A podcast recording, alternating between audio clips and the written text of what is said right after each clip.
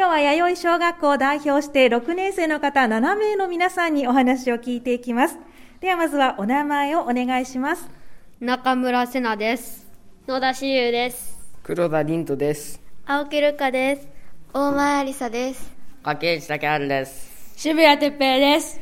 はい。ではこの7名の皆さんにお話を聞いていきます。それではまずは弥生小学校について中村さん、野田さんにお話を聞いていきます。中村さん、弥生小学校はどんな学校ですか？弥生小学校は弥生という目標を持っています。弥生の矢は優しい子、弥生の世はよく学ぶ子、弥生の意はいつも元気な子です。このようにいろいろな目標を立てている学校です。児童数は134人で少ないですが、弥生校を忘れずにいつも頑張っています。そうなんですね。とっても素敵な学校目標ですね。中村さんは弥生のうち、どれを一番頑張ってますか？弥生のうち、や、やです。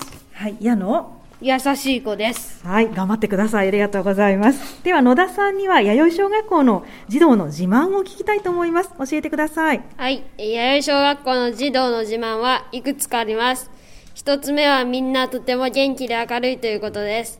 みんなとても元気で明るく挨拶もしっかりとすることができます。二つ目はその楽しい時から集中する時への切り替えです。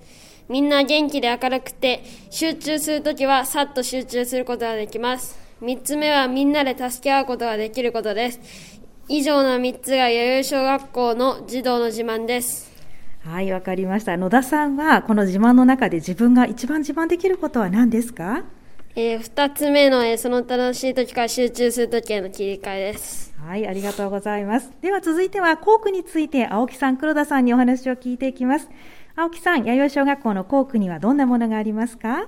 コミセンや小学校の生徒で考えた夢広場など、子供から高齢者の人たちが触れ合うことのできる場所や、たくさんの住宅、そして自然にあふれた公園があります。他にも、人と自然の博物館という施設もあります。そうなんですね。様々な施設があるということで、その中で気になった夢広場ってどんなところですか？下が芝生で、小さい子からお年寄りまで誰もが遊びやすい広場になっています。はい、ありがとうございます。では黒田さんには校区のおすすめの場所、よく行く場所、教えてもらいたいと思います。おすすめの場所は 人と自然の博物館です。人と自然の博物館ではいろいろな化石が展示してあり、それに いろいろなイベントがあって楽しく学べる場所です。そうなんですね。黒田さんは化石が好きなんですか？はい、僕はいろんな化石があるんですけど、巨大な化石はインパクトがあってとても見てて楽しいです。はい、ありがとうございます。では続いては修学旅行についてお話を聞いていきます。柿内さん、修学旅行はいつどこへ行きましたか？えっと、修学旅行へは、えー、12月2日に奈良県の法隆寺、平城京、東大寺に行き、その次の日の12月3日には長島スパーランドへ行きました。はい、ありがとうございます。では、どんなことをしたのか聞いていきましょう。青木さん、1日目はどんなことをしましたか？1日目は東大寺、法隆寺、平城京などの奈良の木造建築を見学をしながら勉強にしに行きました。そうなんですね。では、1日目で思い出に残っていることを大前さんに聞きましょうか。大仏や見物、鹿を見たことです。どれが一番印象に残ってますか？大仏です。なぜなら、とても思った以上に大きかったからです。はい、わかりました。では、2日目のことについて中村さんに教えてもらいましょう。どんなことしましたか？二日目は長島スパーランドで乗り物をいっぱい乗りました。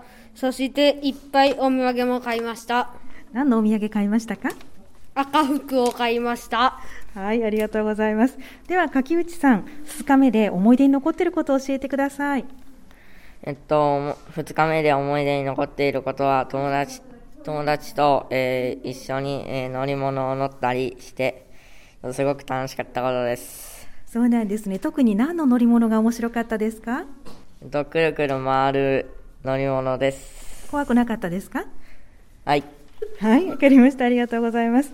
はい、では大前さん、修学旅行を通して頑張ったことや自分で成長したなと思うことを教えてください。自分も班のみんなもみんなが協力して共有とかもできたか共有できてよかったです。そうなんですね。特にどんなところ協力頑張ったなと思いますか？えっと、次ここ行こうかとか、えっと、行けなかったところもあったけど、次ここに行こうとかっていうところです。はい、皆さんで話し合われたんですね。はい、わ、かりました。ありがとうございます。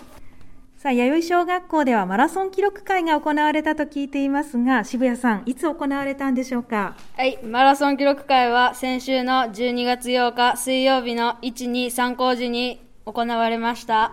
はい、寒くなかったですか？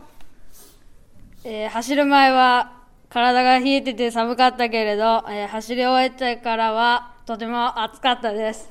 そうなんですね。わかりました。では、黒田さん、6年生はどれぐらいの距離走ったんでしょうか？6年生は特設トラック を6周分の 1.8km を走りましたそうなんですね。1.8キロしんどくなかったですか？しんどかったですでも頑張ったんですね。さあでは野田さん、このマラソン記録会に向けては練習はいつからどれぐらい行ったんでしょうか？はい。11月23日から毎朝10分ほど走るのを2週間しました。